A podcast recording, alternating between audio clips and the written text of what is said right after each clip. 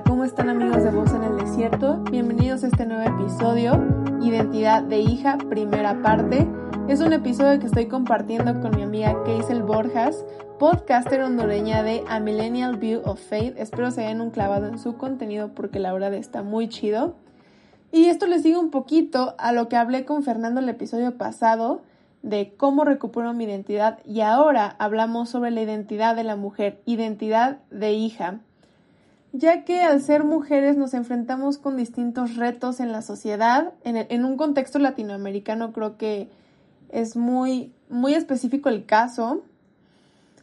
Y pues también sacamos estos cuestionamientos sobre los roles impuestos, los estándares impuestos de la sociedad y respondimos a cómo es la identidad de la mujer, cómo es la identidad de la, de la hija, de dónde viene. Entonces, pues, Espero que disfruten mucho de este episodio. La verdad es que nos la pasamos muy bien. Echamos mucho chisme, platicamos, pero sobre todo creo que ambas pudimos intercambiar experiencias que nos nutrieron y pues que tanto hombres y mujeres puedan escuchar esto se me hace muy importante ya que creo que los hombres al entrar un poco o conocer un poco el contexto de la mujer pueden ser un poco más empáticos y así mejorar nuestras relaciones en la comunidad.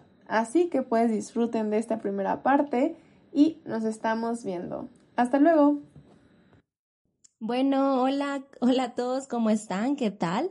Eh, yo estoy muy feliz una vez más de estar grabando un episodio con todos ustedes escuchándonos y hoy estoy el doble de feliz porque no estoy grabando sola este episodio, sino que este es un episodio especial donde dos corazones nos hemos conectado y estamos totalmente en vivo, sin edición, sin nada, porque estoy virtualmente a la par de una personita muy especial que me encanta su podcast y se la voy a presentar. Ella es una amiguita mía que vive en México.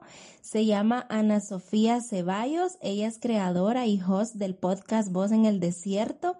Y algo que ella escribe en Spotify que me encanta, que es la descripción de su podcast, y dice que el podcast de ella es un relato fiel para ustedes de alguien con un corazón rebelde, pero que se encontró a sí misma en el amor desde una perspectiva teológica y humana, experiencias y sentimientos. Así que hoy estamos junto a Sofía y le doy la bienvenida a esa amiguita linda mía que me he encontrado y que le doy gracias a Dios por poder conectar con gente que está apasionada por hablar de Dios y cómo Él ha transformado nuestra vida. Y pues, hola Sofía. Hola, muchas gracias por la invitación.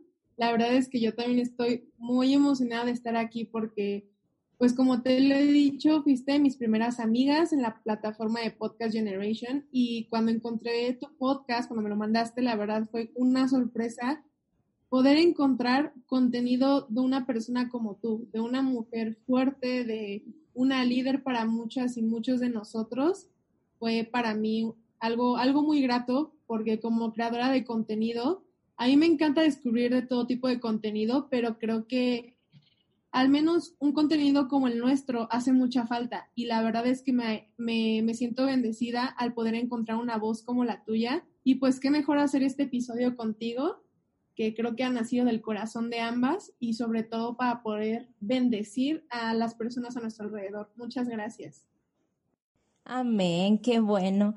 Y no, Sofía, al contrario, para mí es algo que, que bueno, desde ya días teníamos esto de que hagamos algo, de que hagamos algo, pero creo que realmente era en el tiempo de Dios en el que debíamos de empezar a hablar acerca de esto que es identidad como hija. Y ese es el título de este episodio. Y para empezar yo les quiero leer una lectura que está en Proverbios 14.1 y se las leo que dice, la mujer sabia edifica su casa y la necia con las manos la destruye.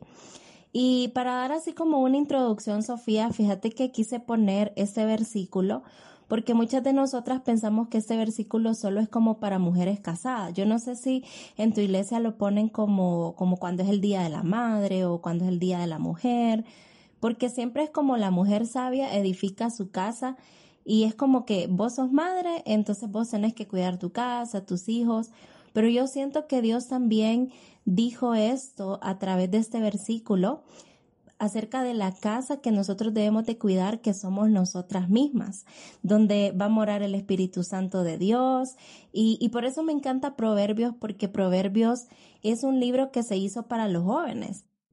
La mujer sabia edifica su casa donde va a morar el Espíritu de Dios. nosotras mismas somos esa casa de Dios y por eso es que debemos de tener esa identidad como hijas para que Dios ahí en esa casa comience a hacer la obra en nosotros. Totalmente de acuerdo, creo que si lo ponen en, no sé, cursos de matrimonios, Día de las Madres, pero creo que nos olvidamos de, antes de pasar a lo mejor esas etapas que son buenas de madre, de esposa, de profesionista, de tener tu casa, creo que es importante hablar de, pues, de esa etapa en donde te estás construyendo a ti misma y es importante alimentar nuestro cuerpo de una buena manera, de ser sabias a la hora de, edificar nuestro cuerpo en cuerpo, alma y espíritu. Al menos eso fue lo que yo he aprendido a lo largo de, pues, de este camino con Dios, porque justo lo que puse en la bio de Instagram, pues fue algo que me nació, porque realmente yo sí soy una persona con un carácter un poco rebelde, pero Dios ha tratado mi corazón de una manera muy bonita en cuanto a eso de que a lo mejor mi rebeldía no era un, tanto un problema, sino que Dios quería que yo fuera sabia a la hora de actuar, ¿no? De, de que había a lo mejor cosas en mi carácter que yo pensaba que eran la respuesta a los problemas, cuando no, realmente me pude encontrar en Él y, creo que eso ha sido algo muy marcado en mi vida, que, que he edificado mi, mi casa, mi cuerpo con sabiduría y de ahí, pues ya viene lo demás, ¿no? Justo estaba empezando a hacer una serie sobre comunidad y algo que remarcaba mucho era cómo todo empieza desde ti. Antes de pasar a ser un profesionista, a ser un líder, a ser un papá, una mamá, lo que tú quieras, antes de pasar a eso es muy importante cómo está la condición de, pues, de ti mismo, tu relación contigo mismo y con Dios. Creo que eso es lo primero que debemos de pensar. Sí, y, y por eso fue como que se vino esta idea de, de hablar de, de, la identidad, de la influencia como mujeres, porque anteriormente estábamos hablando, porque esto no es como que ya de un solo grabamos, sino que eh, antes, los que nos están escuchando, antes de eso estuvimos hablando muchas cosas con Sophie y también de ver cómo Dios sí nos da la oportunidad de hacer valer lo que nosotras somos en Cristo. Él sí nos da esa oportunidad. Con Dios sí podemos ser esas mujeres de influencia, esas mujeres que impacten a otras personas, que nutran la vida de otras personas, porque nosotras somos punta de lanza y esto es en todo, en la casa, en la familia, en el trabajo, en la sociedad. Y aunque tal vez el mundo nos subestime, Dios nos ha dado un valor. Y cuando nosotros lo encontramos, toda nuestra perspectiva cambia. Y somos llamadas hijas consagradas, pero obviamente no podemos negar el entorno en el que estamos. Yo la vez pasada que compartía con unas jóvenes de, de la iglesia, yo les decía, nosotras vivir como mujeres, vivir en cualquier país en el que estemos, ser mujer es un deporte extremo porque estamos sometidas a muchas cosas. Hay muchos países que son machistas, que no dejan a la mujer que se revele tal como es y, y que incluso hasta el día de hoy la mujer está muy sometida. Muchas no pueden participar en nada. Y, y si pasamos ya a cosas duras y ya nos extendemos y hablamos de cosas fuertes, tanta violencia, Sofi, tanta delincuencia. He visto en periódicos noticias, mujeres, niñas, madres violentadas, abusos sexuales, tantas cosas que recibimos eh, de noticia a diario que hasta un momento da miedo y que, y que nosotras venimos y decimos, ¿cómo hacer valer esto? ¿Cómo hacer valer la identidad? ¿O qué hace Dios con respecto a, a, a esto? Sí, algo que, que, que resaltábamos mucho era como el contexto latinoamericano y día a día recibimos noticias de casos de mujeres, de niñas, de cómo son abusadas. Por ejemplo, apenas acá en México, no sé si supiste lo que pasó en Puerto Vallarta, sobre que aquí tengo la noticia, el exdirector de recursos humanos de la Policía Municipal tenía una niña de 10 años desnuda en su coche. y se reportó que abusó de ella. Entonces, eso es algo muy recurrente en Latinoamérica y como tú dices, es un deporte extremo. Pero algo muy importante es esta cuestión de, yo siempre me, dirijo hacia, hacia los temas, ¿no? ¿Qué es lo que dice Dios sobre esto? ¿Qué es lo que piensa Dios? ¿Cuál es la postura de Dios ante estos temas? Porque a lo mejor podemos llegar a pensar, a lo mejor Dios está ignorando a las mujeres, Dios está ignorando lo que pasa, cuando realmente no. Hay, hay algo muy profundo en, en esta cuestión de hombres y mujeres y el comentario de Dios es que justo en la creación ves que es a su imagen y semejanza, hay algo de Dios al ser mujer y hay algo de Dios al ser hombre. Tenemos la esencia de Dios. Entonces, lo, lo, lo más importante que, que, buscamos, yo creo que tú y yo en este episodio, es la identidad de hija, como tú dices. ¿De dónde empieza todo? Porque al menos tú y yo como mujeres y como humanas nos hemos eh, enfrentado a muchas situaciones de machismo, de agresión, de violencia y a lo mejor, a lo mejor este, un poco alejado de eso, abusos por parte de incluso mujeres, muchas cosas que vamos a pasar en este mundo, pero lo importante es la identidad de hijas y cómo eso nos hace permanecer, cómo no nos hace cambiar de en una manera negativa, sino que crecemos, pero la identidad, vestirnos de esa identidad de hijas hace que podamos superar las cosas, aunque el mundo no cambie, aunque sí, a lo mejor haya más apertura para mujeres, pero que Dios de manera sobrenatural nos promueve a diferentes niveles, niveles que incluso nosotras no imaginamos, porque como tú dijiste, hay muchas partes en el mundo en donde a la mujer, o sea, es mucho peor, no tiene voz, no tiene voto en su familia, en su comunidad, y no se les permite soñar pero en Dios, en la identidad de hijas, ahí es en donde se nos permite soñar como mujeres, en donde Dios te doy mis talentos, mis habilidades y vemos cómo Él nos lleva a, a siguientes niveles. Así es, y, y, y Sofi, no sé si me vas a escuchar ahí como muy bien, porque aquí está lloviendo súper fuerte, pero eso es lo que me gusta, que este es un episodio totalmente en vivo. Y, y como te decía, de que Dios nos lleva a, a niveles diferentes, que nos lleva Así fue la historia de Esther, que Esther fue una mujer que Dios la llevó hasta donde estaba y le permitió todo lo que pasó, porque ella tenía que ser influencia para un rey, ella tenía que persuadir a un rey y así poder salvar a todo el pueblo. Y si nosotras como mujeres, esa influencia que tenemos, podemos hacer lo mismo. Y si Dios colocó en la Biblia, si Él dejó a estas mujeres como ejemplo en la Biblia, es porque Él también quiere enseñarnos que nosotras también tenemos esa oportunidad de poder influenciar, esa oportunidad de poder conectar, esa oportunidad de poder nutrir a las demás personas, de cómo eso nos da una identidad, de que también Ana en un momento, ella dudó de su identidad y y hasta, hasta eso deja Dios como ejemplo de que una vez que nosotras adoptamos esta identidad, entendemos nuestro propósito y Dios no, nos, da, eh, nos da más. Sí, pues justo esta semana eh, hice un live con un amigo y él se estaba basando mucho en el libro de Samuel.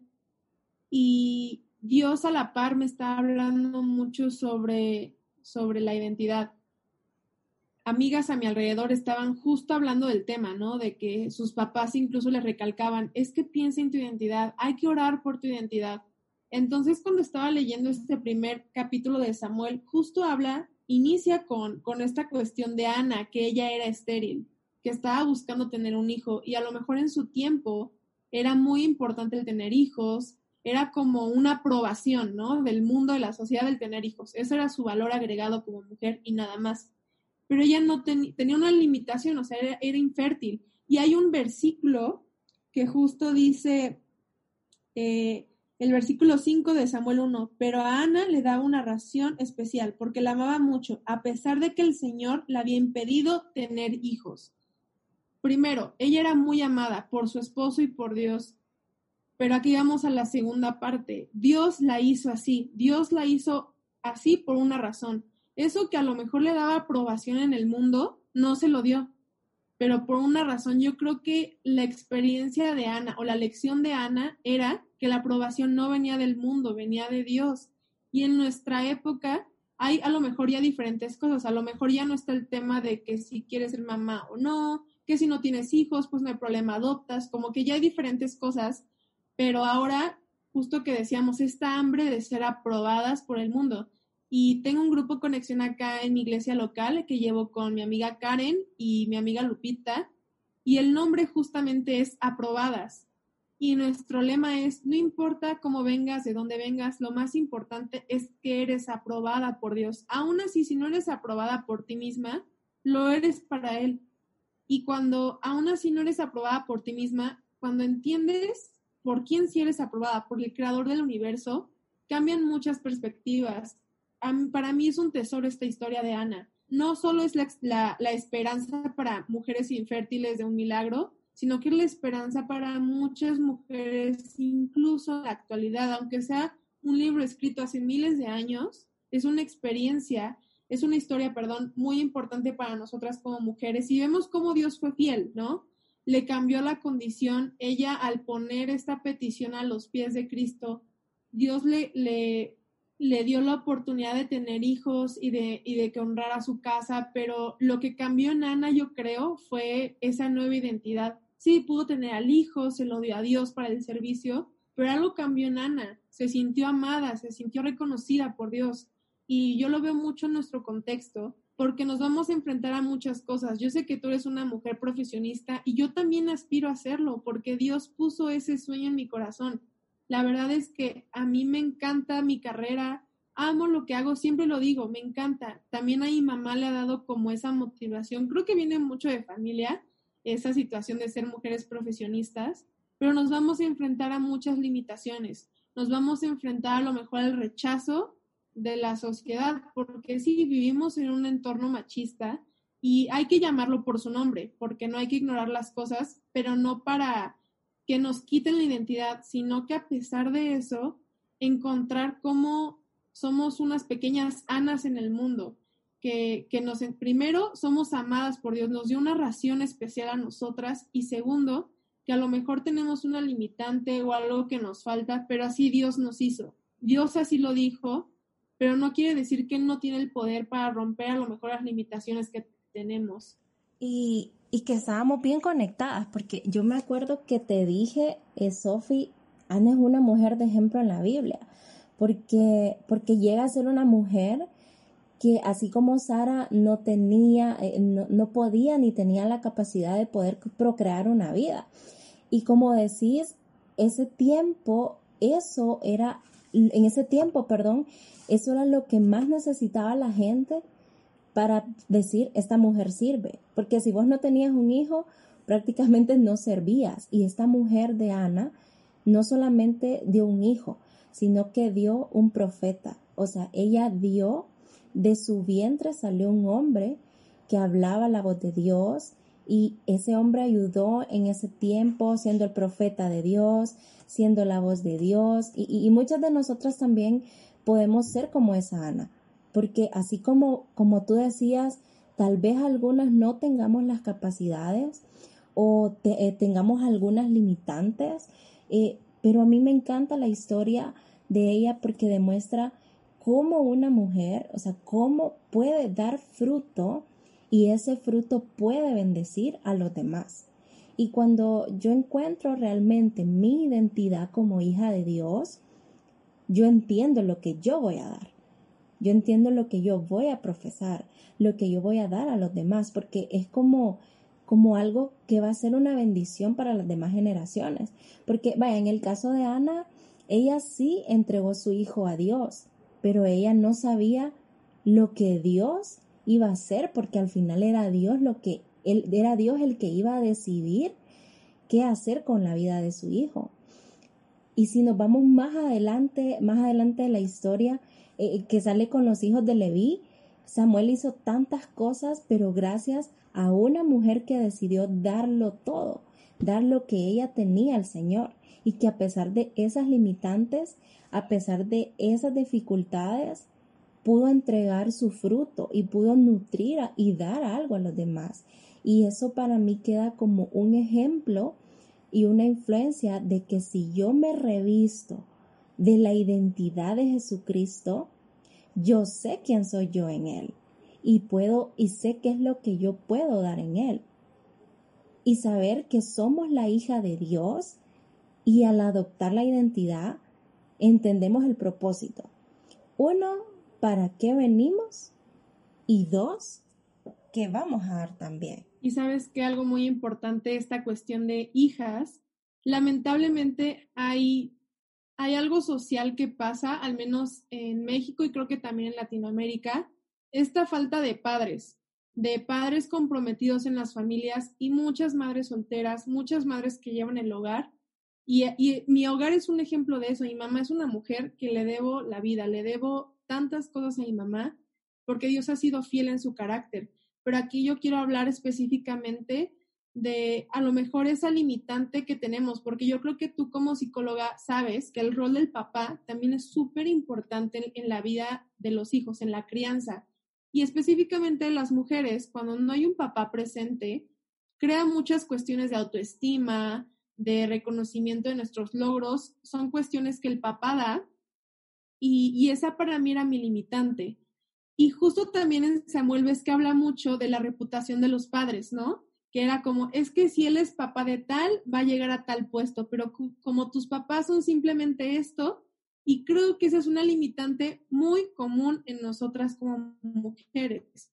Y a lo también a hombres les pasa que es que mis papás a lo mejor no son ingenieros o no son licenciados, nunca se graduaron, pero lo importante es que incluso Dios usa esa limitante que eso al menos a mí me limitó por mucho tiempo. Me hizo pensar que yo no iba a lograr grandes cosas. Incluso, te platico, es algo que ahorita lo puedo platicar, pero antes me dolía tanto.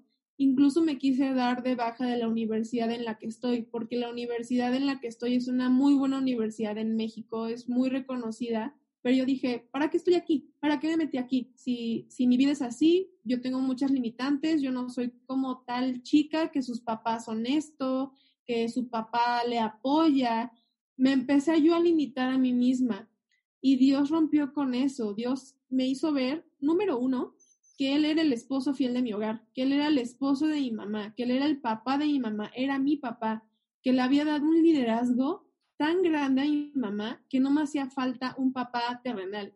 Te puedo decir que el, amor y todo lo que me da mi mamá me basta. Y siempre se lo he dicho, mamá, a mí me basta la mujer que tú eres.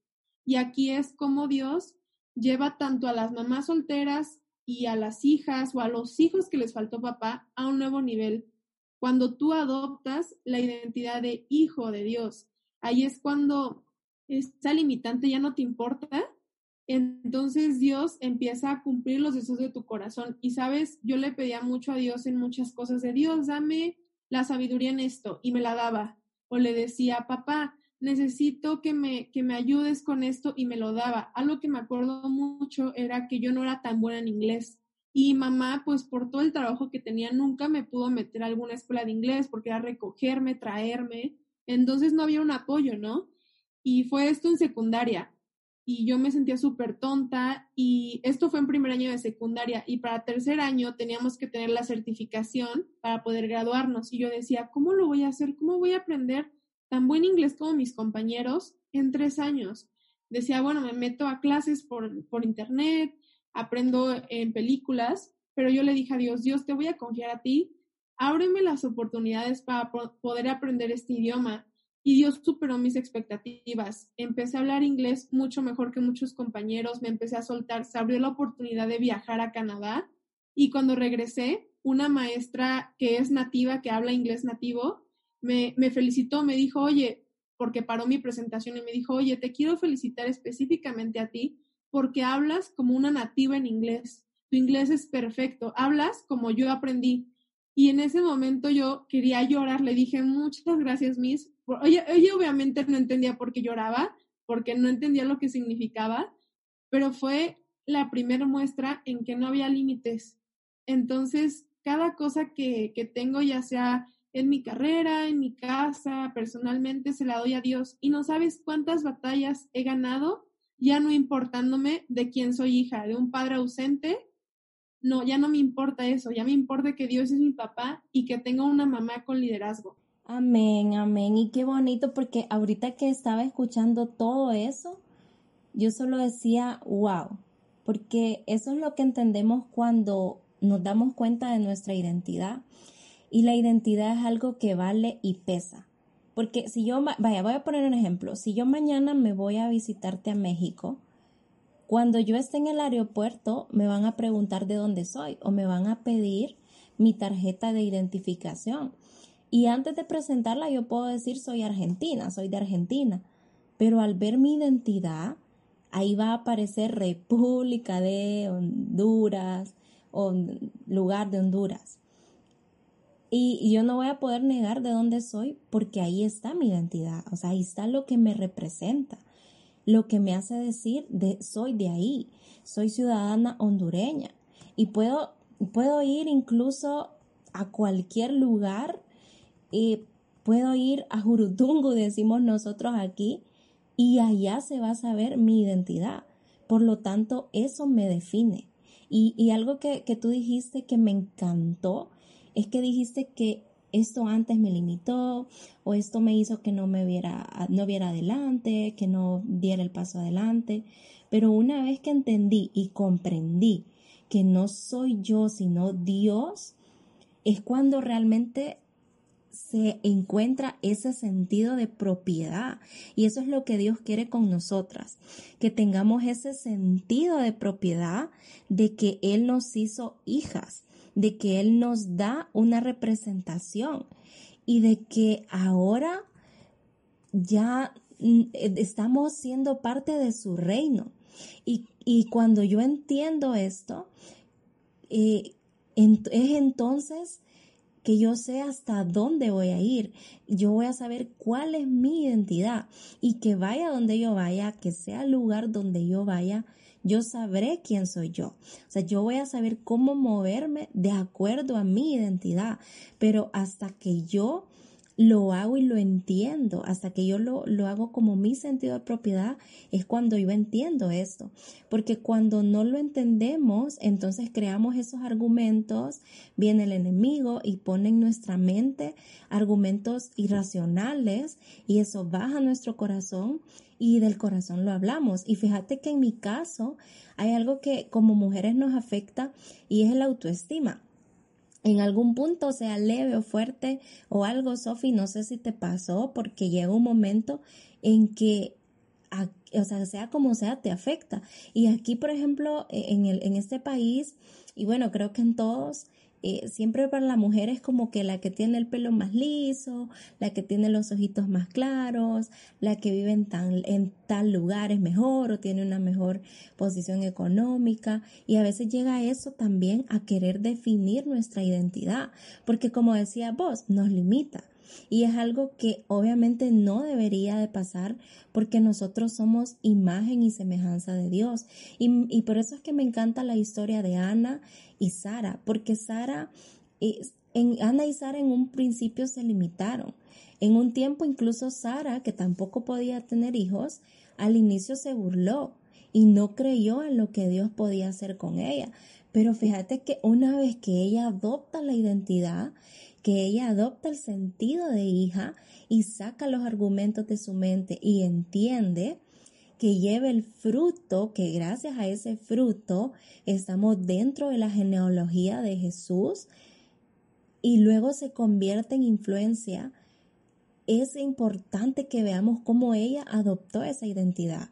Y ahí nos enseña cómo nosotros podemos ser también en Cristo cuando realmente nos revestimos de eso, porque muchas veces nosotros creemos que las cosas son, son vanas, o sea, que las cosas vanas y efímeras de la vida nos definen como mujeres. Y, y no, nosotros tenemos algo más preciado, tenemos algo que ha sido dado por Dios, tenemos esa capacidad de poder con todo. Yo la vez pasada hablaba en las células, porque así como te estaba contando, yo también soy líder de jóvenes en la iglesia donde asisto. Y yo les decía a las chicas bajo mi cobertura, chicas, nosotras podemos estar haciendo de todo al mismo tiempo. Podemos hacer comida y lavar al mismo tiempo. En lo que yo estoy haciendo comida, puedo estar lavando la ropa, puedo estar viendo tele, puedo estar cocinando, puedo estar platicando, chateando. Podemos hacer de todo porque somos completas, somos multiuso, somos múltiples y podemos hacer de todas cosas. Y no digamos ya las madres que ya tienen familia, que, que hacen más todavía y que, y no sé si hay alguna madre aquí que me esté escuchando, realmente mi admiración y respeto porque eh, puede, nosotras podemos hacer varias cosas, pero las madres mucho más. Y eso es lo que me gusta también de ser mujer, que podemos hacer de todo, que tenemos esa capacidad, que tenemos ese liderazgo, que tenemos esa empatía, que tenemos también esa capacidad de conectar, de querer hacer parte, de poder involucrar. Y así como estas mujeres en la Biblia nos enseñaban que realmente no, no es uno como humano, sino Dios a través de nosotros. Y que si Dios puede hacer esto, pudo hacer esto con ellas, que ya no las miramos, y si lo pudo hacer en tu vida, Sophie, y lo ha hecho en mi vida también, lo va a hacer en la vida de más personas, de más mujeres, de más jóvenes, de más chicas, porque no es lo que nosotros hagamos en nuestra capacidad, sino lo que Dios haga a través de nosotros. Y, y recordando este tema, yo, yo me acordaba cuando estaba en la universidad y esto es algo que yo siempre lo cuento para definir la identidad. Y, y yo en un tiempo yo fui punk, fue mucho, mucho tiempo fui punk y no es que esté malo ser eso, ¿verdad? Yo respeto a todos los punks. Pero en ese tiempo me acuerdo que yo estaba adolescente todavía porque yo, yo entré bien pequeñita a la universidad, yo entré a los 16 años y entonces yo estaba como saliendo de lo del punk. Pero luego de, luego de una semana salía una banda de skaters y yo ya era skater. A la otra salía un club de hippies y yo ya era hippie. A la otra semana salía alguien ahí, eh, no sé, eh, kawaii y yo ya era kawaii. Porque no había una identidad definida en mí. Entonces yo caminaba por la vida haciendo de todo porque cuando nosotros no reconocemos nuestra identidad, entonces cualquier cosa nos arrastra. Y yo era de todo porque yo no entendía ese concepto.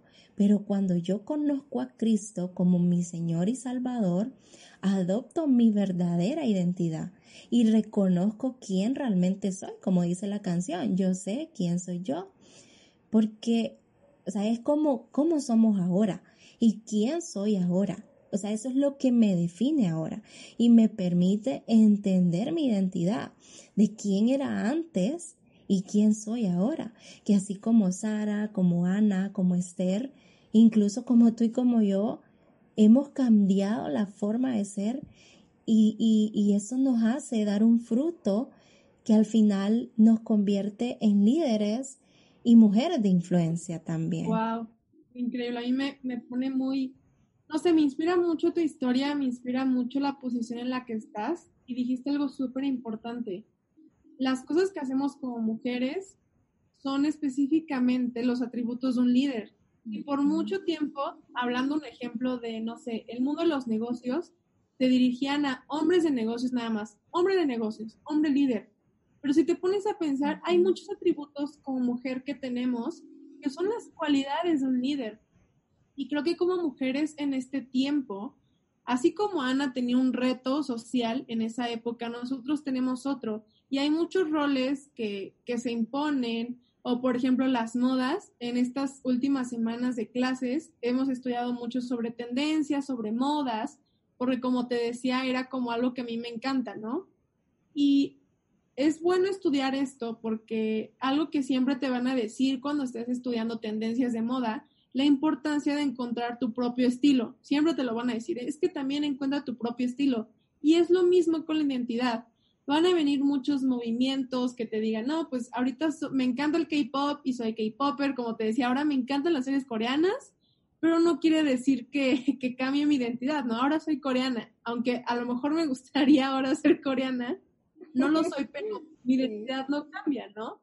Y va a pasar va a pasar que, se van a poner muchos retos sociales como mujeres y en nuestra época pues sí, y, y, ahí incluso, no solo hablando del entorno a lo mejor negocios, incluso hay muchas religiones y por eso muchas mujeres a lo mejor tienen malas experiencias con la religión porque les imponen, no les dan voz, cuando realmente eso no está en el corazón de Jesús. En el corazón de Jesús siempre va a haber inclusión, siempre va a ser un espacio en donde podemos ser nosotras mismas.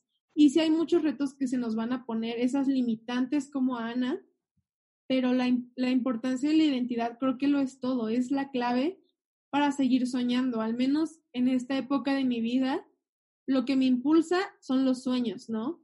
Pero lo primero es esa identidad de hijas, porque al final los sueños o se cumplen o se van o cambian, pero la identidad no cambia, esa, esa habilidad de seguir soñando, esa habilidad de ser líder. Y fíjate qué chistoso que, que yo le decía a Dios, yo me preguntaba en esas conversaciones de Dios, Dios, ¿qué pasa? ¿Por qué está pasando esto en cuanto a las mujeres? ¿Por qué no se nos reconoce? Como que eran muchas dudas que tenía.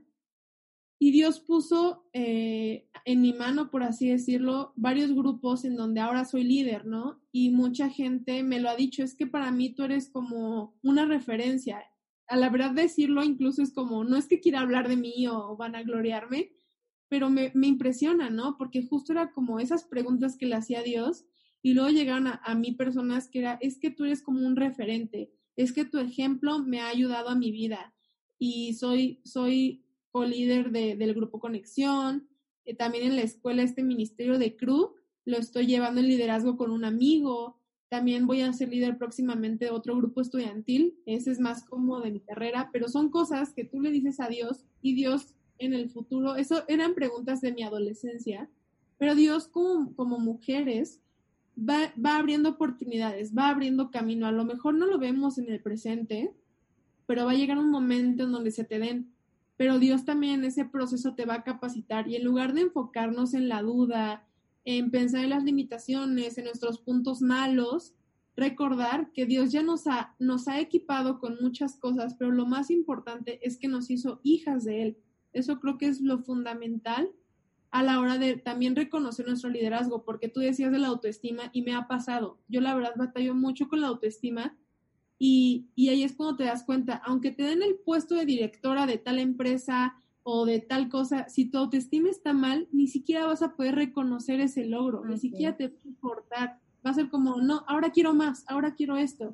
Pero cuando tienes la identidad bien plantada, aún así estés en el lugar más bajo, aún así en los eventos, a lo mejor no te toca hablar en público, te toca limpiar, pero aún así reconoces eso como importante, estoy contribuyendo, aún así yo estoy sirviendo los platos, estoy recogiendo la mesa, no importa porque tu identidad es, tu, es de hija, entonces ya no te importa lo demás cuando, como, como Pablo, que había días en donde no tenía dinero, o ves que él decía, yo he pasado por hambre, he tenido también mucha comida en la mesa, pero él tampoco le importó porque tenía la identidad de Cristo.